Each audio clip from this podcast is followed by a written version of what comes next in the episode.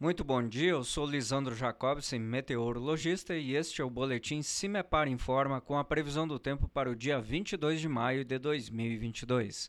Neste domingo ainda amanhece com tempo um pouco mais estável e frio nas regiões paranaenses. Já não é um frio tão rigoroso como nos últimos dias, mas mesmo assim as temperaturas ainda ficam baixas no extremo sul paranaense. Previsão de mínimas em torno de 3 a 4 graus nos termômetros e com possibilidade de alguma formação de geada fraca.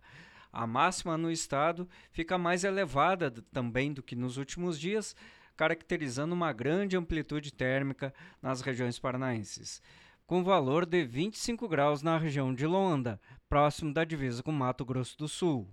A partir da noite há possibilidade de algumas pancadas de chuva nas regiões de fronteira com os países vizinhos. Em nosso site cimepar.br disponibilizamos a previsão para todos os municípios paranaenses. Cimepar Tecnologia e Informações Ambientais.